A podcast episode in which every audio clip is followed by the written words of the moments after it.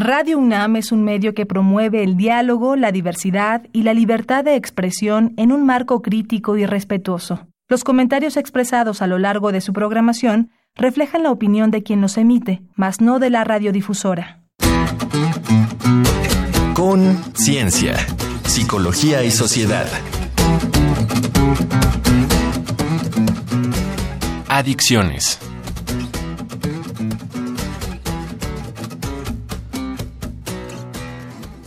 Bienvenidos a Conciencia, Psicología y Sociedad. Muchas gracias por estar en sintonía con Radio UNAM. Este es el espacio radiofónico de la Facultad de Psicología. Yo soy Berenice Camacho y les comento que ustedes pueden escuchar la retransmisión de este programa el próximo jueves a las 7 de la noche a través del 860 de AM, el alma mater del cuadrante. Y ahora sí, presento con quien comparto la conducción esta tarde, la doctora Mariana Gutiérrez Lara. Bienvenida, Mariana, ¿cómo estás? Muy bien, Veré, muy contenta de estar aquí y pues celebrando que tengamos retransmisión los jueves, porque los temas se pueden escuchar varias veces y no termina uno de aprender. No terminamos de aprender, siempre nos quedamos además con muchas ganas de saber, de abundar en estos temas. En esta tarde estaremos hablando de adicciones, del consumo de drogas en esta sociedad mexicana. Les recordamos también que ustedes pueden escuchar esta y otras emisiones de Conciencia, Psicología y Sociedad a través de nuestra página, de nuestro sitio de podcast, que es radiopodcast.unam mx. Así también pueden contactarnos a través de nuestros teléfonos en cabina, que es el 55 36 43 39. Y ahora sí, sin más dicho lo anterior, vamos con nuestro tema de este día.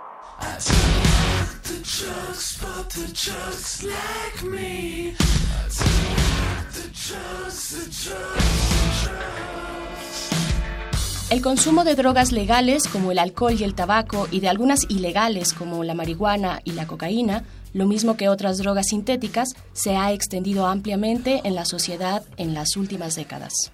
Ningún país desarrollado está exento de estos problemas. Según la Organización Mundial de la Salud, la dependencia es un grupo de manifestaciones fisiológicas, comportamentales y cognitivas en las que consumir una droga se vuelve prioridad para el individuo. En materia neurobiológica, se cree que el sistema dopaminérgico, que juega un papel esencial en procesos humanos como la recompensa, la motivación y el aprendizaje, también es determinante en las adicciones. Las sustancias psicoactivas afectan diversos sistemas de neurotransmisión. Aumentan las concentraciones extracelulares de dopamina al tiempo que disminuyen la funcionalidad cerebral. Existen factores de riesgo individuales, familiares y comunitarios que incrementan la probabilidad de consumir droga y en nuestro país se cuenta con distintos programas de apoyo para superar la dependencia. ¿Por qué el consumo de sustancias se considera un problema de salud pública? ¿Cuáles son las causas que llevan a los mexicanos a volverse adictos a una sustancia? ¿Qué tipo de sustancias son las que más se consumen en nuestro país? Para conocer sobre este tema estarán en el programa Alejandra Ruiz Contreras y Lidia Barragán Torres, doctoras en psicología. Nuestro reportero, Uriel Gámez, salió a las calles para preguntar a las y los transeúntes si conocen qué es una adicción, cuáles son sus consecuencias y qué opinan sobre el consumo de drogas. Vamos a escuchar.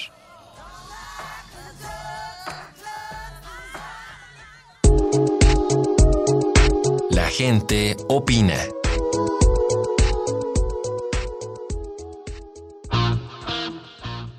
Podemos hacernos adictos a casi cualquier sustancia, legal o ilegal. ¿Reconoce si tienes alguna dependencia a drogas como el alcohol o el tabaco? En Conciencia, Psicología y Sociedad preguntamos, ¿consumes alguna droga? ¿Consideras que tienes adicción? ¿Y qué consecuencias tiene el consumo de estas sustancias en tu entorno familiar o laboral? Esto nos respondieron.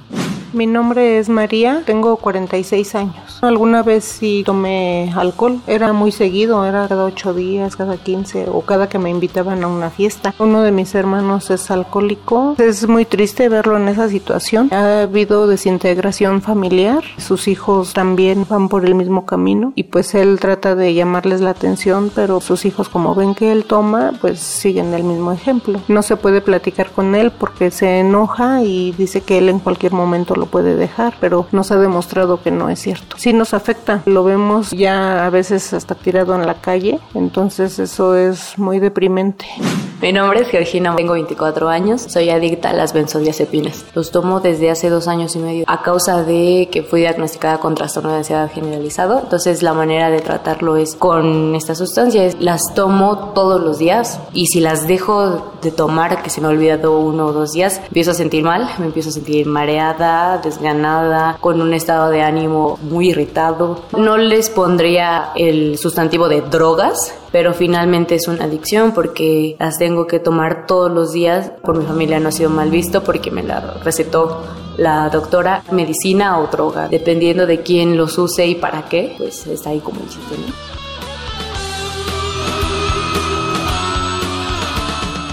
Para Conciencia, Psicología y Sociedad, Uriel Gámez.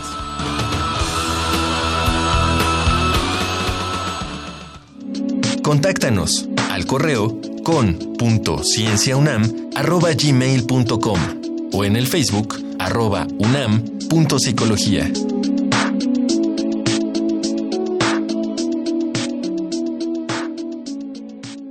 Y después de escuchar estos testimonios, regresamos a Conciencia, Psicología y Sociedad y ya están con nosotras para responder a estas y otras cuestiones las doctoras Alejandra Ruiz Contreras y Lidia Barragán Torres. Ellas son doctoras en psicología. La primera, Alejandra Ruiz, es especialista en genética de la conducta, en neurobiología de la adicción y Lidia Barragán es especialista en adicciones, intervención y estrategias de afrontamiento, además de tener a su cargo el Centro de Prevención en Doctor Héctor Ayala Velázquez, de la Facultad de Psicología. Bienvenidas, doctoras Alejandra y Lidia. Muchas gracias. Gracias, buen día.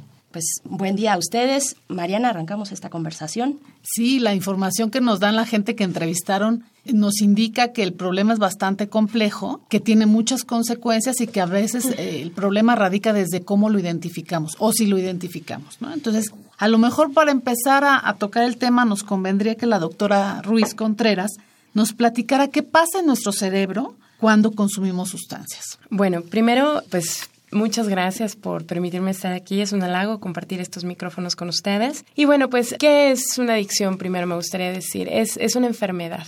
Ahorita en el audio escuchábamos a personas que decían que pues lo pueden dejar cuando quieran y pues que luego no pasa así, ¿verdad? Porque se trata de una enfermedad que no es algo que nos podamos quitar por voluntad propia, ¿verdad? ¿Por qué? Porque ocurren cambios en nuestro cerebro. Entonces, ¿qué pasa en nuestro cerebro? Nuestro cerebro tiene diferentes sistemas, ¿verdad? Para poder funcionar. Entonces, como bien señalaba Bere, al principio tenemos un sistema al que todas las drogas van a afectar, el sistema del placer. Entonces, cada una de las drogas ejerce sus mecanismos de acción porque tenemos en el cerebro receptores que van a disparar una eh, señal señalización entre las neuronas y entre ellos van a disparar o van a activar al sistema del placer. De tal manera que esto hace que las personas se sientan muy bien, que les guste y esto aumenta la probabilidad de que vuelvan a consumir esa sustancia.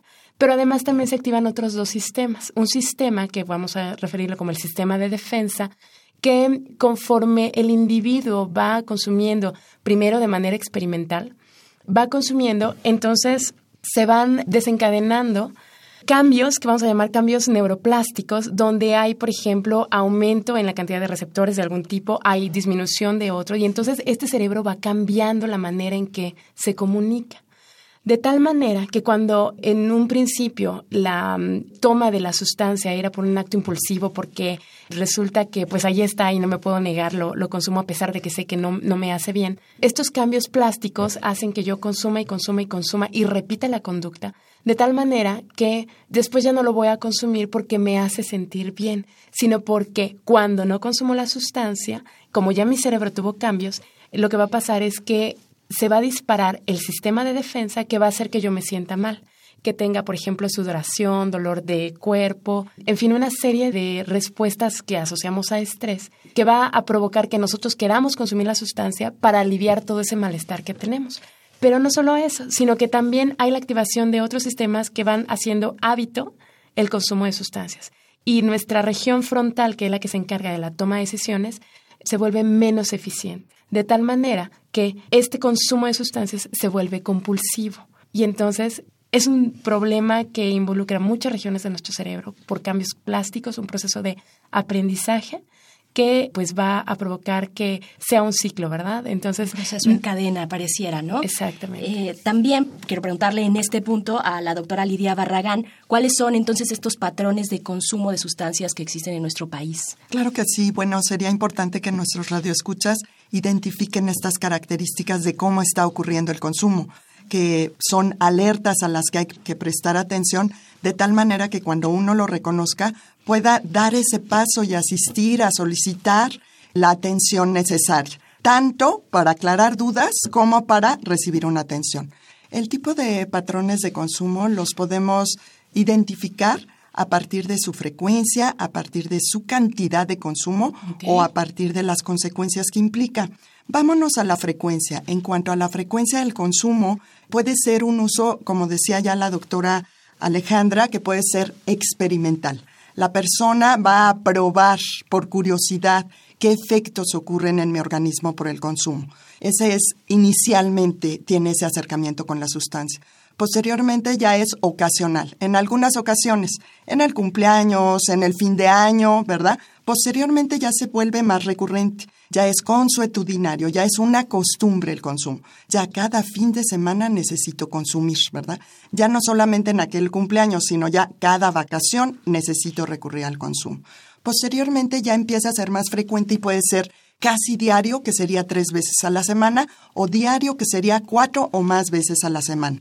Tenemos también estos patrones de consumo cíclicos dejan el consumo durante un tiempo y luego viene esta recaída y regresan al consumo. Solo puedo aguantar un mes, dos meses, tres meses y siempre vuelvo a lo mismo, ¿verdad? En cuanto a las cantidades de consumo, tenemos un patrón de consumo en abstinencia o abstinente, en donde no hay consumo de la sustancia. Tenemos un patrón de consumo que le llamamos moderado si hablamos de consumo de alcohol y hay diferencias por género, ¿verdad? Entonces, en mujeres lo óptimo sería de uno a dos tragos por ocasión. En hombres estaríamos hablando óptimamente de dos a tres tragos por ocasión. Hay que tener cuidado, no más de dos veces a la semana y que cada trago dure por lo menos una hora su ingesta. Por otro lado, un consumo excesivo, cinco tragos o más por ocasión y un consumo explosivo que caracteriza mucho el consumo de nuestra población en nuestra cultura mexicana hay ocasiones en que no se consume, pero cuando se llega a consumir, se dispara el consumo hasta 10 o más. Exacto. Entonces, se aprovecha para consumir en cantidades eh, excesivas, en cantidades grandes, 10 o más tragos, pudiendo llegar inclusive a la intoxicación. En cuanto a las consecuencias, hay que estar alerta. Hablamos de uso indebido o perjudicial. Ya hay consecuencias que está trayendo el consumo. Ya en nuestros radioescuchas escuchábamos esta situación de ya se pone violento, ¿verdad? Ya hay problemas en casa, pero pueden ser también otra serie de alteraciones. Ya no me siento bien, mi organismo me lo pide, estoy también psicológicamente irritable, estoy desesperada. Todas estas son señales que hay que ser reflexivos con nosotros mismos, estar alertas y asistir. Vamos a continuar, ya vimos aquí estos primeros patrones, pero para abonar en esta conversación les invitamos a escuchar un dato que deja huella. Un dato que deja huella.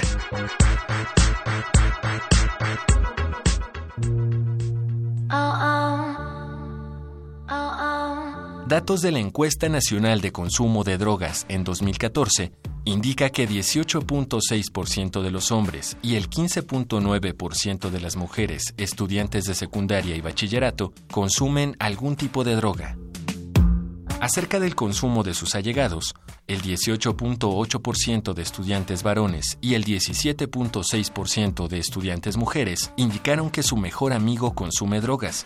La droga ilícita más consumida es la marihuana, utilizada por el 12.9% en los hombres y el 8.4% de las mujeres. Le siguen los inhalantes, preferidos por el 5.9% hombres y por el 5.8% mujeres el 4.2% de los varones consumidores prefiere la cocaína y el 4.3% de las consumidoras opta por los tranquilizantes y pastillas para dormir.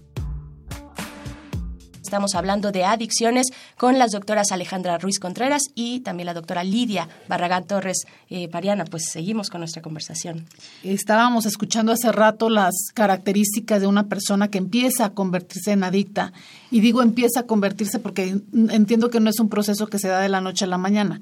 Sin embargo, sí me parece importante que nos digas, Alejandra Ruiz, es posible que haya personas que sean más vulnerables a volverse adictas. Se dice por ahí que hay ciertas características de tipo biológico que llevan a que alguien se instale de manera más rápido en la sustancia. ¿Es, es así? Sí, exactamente. Bueno, mira, eh, como ya lo referí hace un momento, pues estamos hablando de una enfermedad, ¿verdad? Una de las cosas que se ha observado es que la adicción también cursa en familias, lo cual nos indica que hay un componente genético que puede estar impactando. Se sabe que eh, si en la familia hay una persona con adicción, tiene entre cuatro y ocho veces mayor vulnerabilidad de también tener adicción. Se ha calculado que alrededor de 1.500 genes se, han identificado que están involucrados en el proceso de adicción. Sabemos que existe una diferente capacidad de heredar en relación a la sustancia de abuso.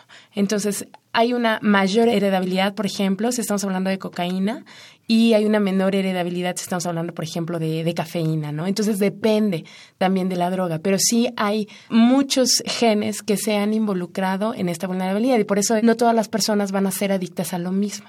También algo que es fundamental es si hay genes, no necesariamente hay destino, ¿verdad? Si la persona no se expone a la sustancia de abuso, entonces no va a desarrollar adicción. Aquí también es importante señalar que el ambiente puede facilitar esta vulnerabilidad. Entonces, em, se ha visto, por ejemplo, que el estrés temprano puede favorecer la adicción en etapas adultas. Entonces, no es nada más de un componente genético, sino también de la historia personal que tienen los individuos que pueden vulnerarlos a eh, desarrollar adicción. También preguntarte a ti, doctora Lidia Barragán, ¿es posible eh, tener una recuperación óptima de, después de una adicción? Sí, bueno, ya la doctora Alejandra señala algunos aspectos que ponen al individuo en riesgo.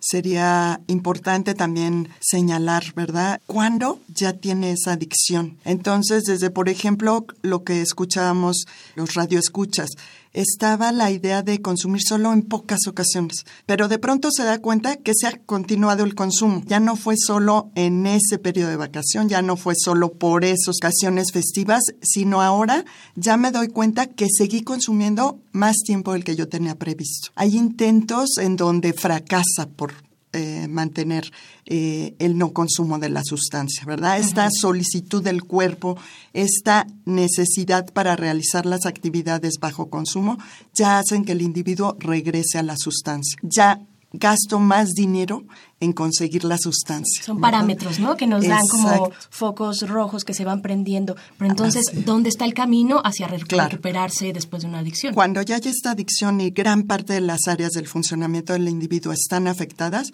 hay recuperación. Importante pregunta. Para eso estamos los servicios, ¿verdad?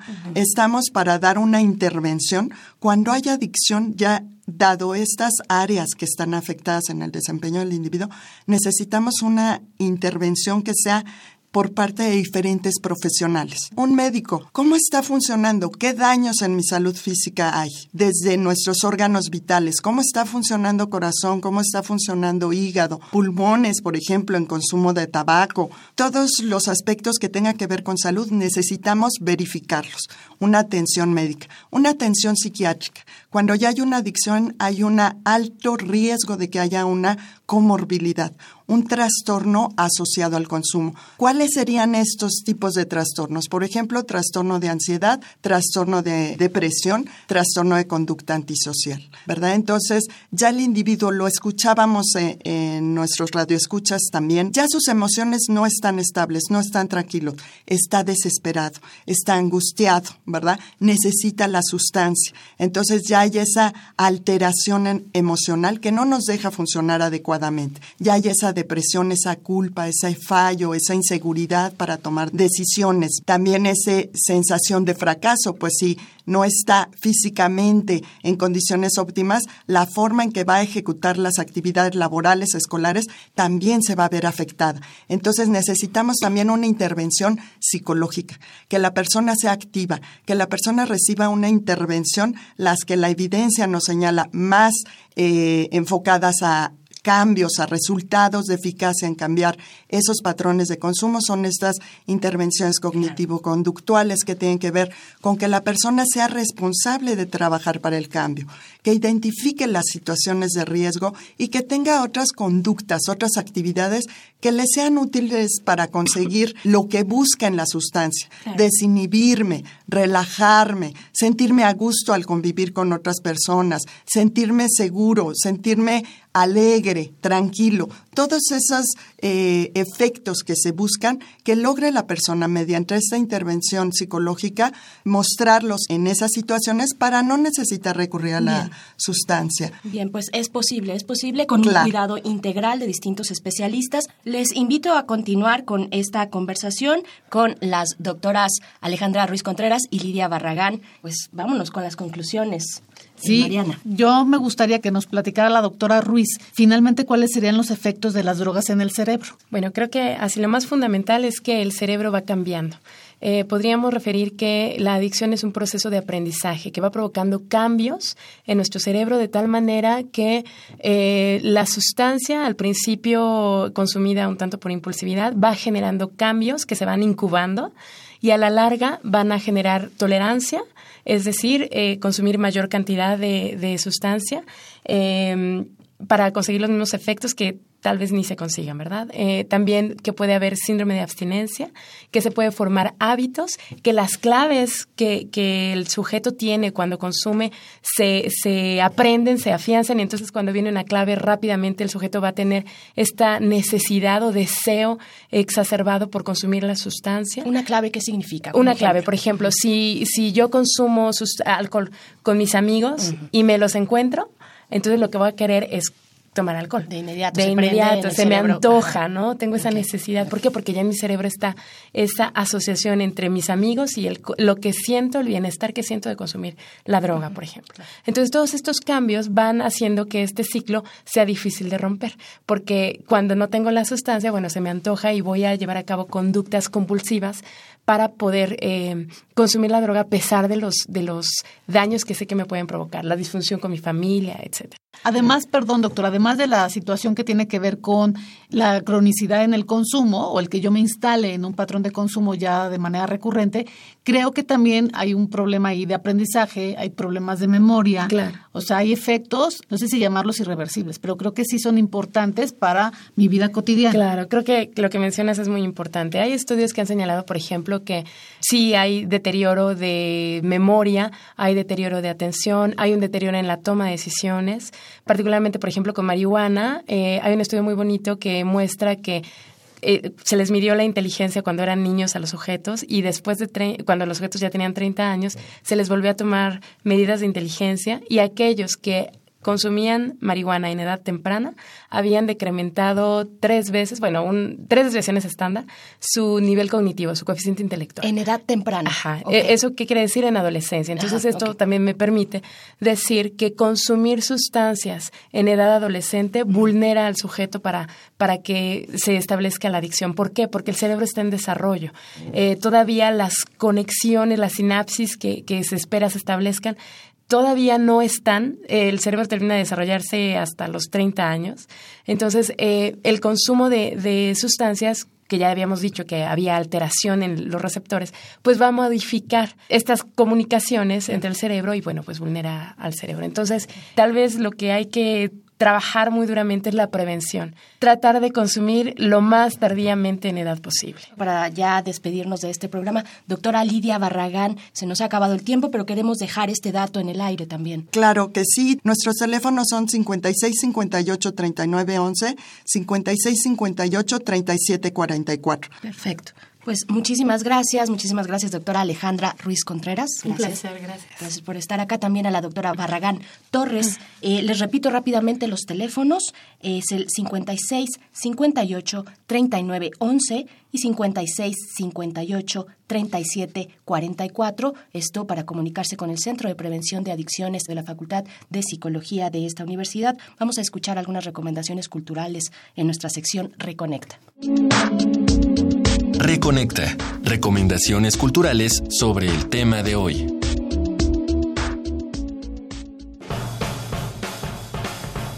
Considerado precursor de la literatura alternativa, el estadounidense Tao Lin es autor de Taipei, libro que cuenta la historia de un escritor que busca en el alcohol y las drogas las armas para llenar su vacío existencial. Es tiempo de palomitas.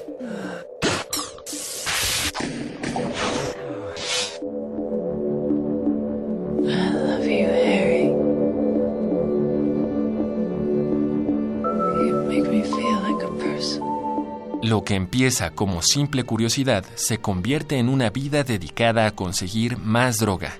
Así es la historia de Harry, protagonista de Requiem por un sueño, película del año 2000 dirigida por Darren Aronofsky y estelarizada por Jared Leto, Jennifer Connelly y Ellen Burstyn. Estas fueron las recomendaciones de la semana. Te dejamos con Rehab, tema interpretado por Amy Winehouse.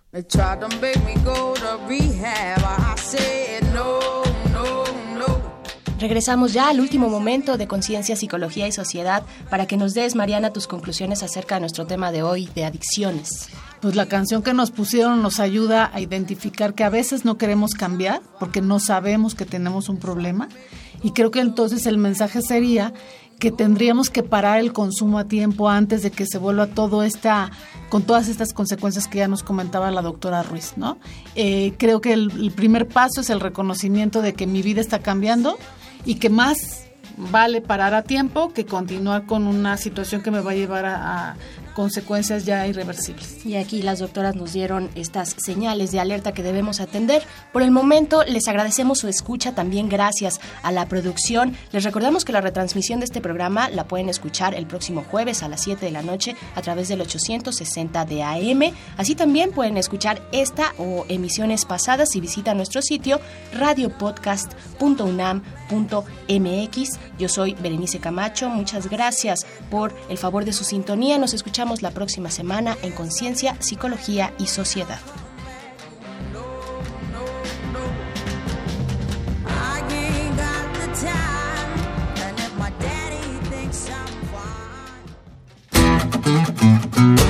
Con Ciencia, Psicología y Sociedad. Del otro lado del espejo participaron Marco Lubián, voz en off, Ana Salazar, guionista, Carmen Sumaya, asistente de producción, Augusto García Rubio, vinculación e información. Producción, Frida Saldívar.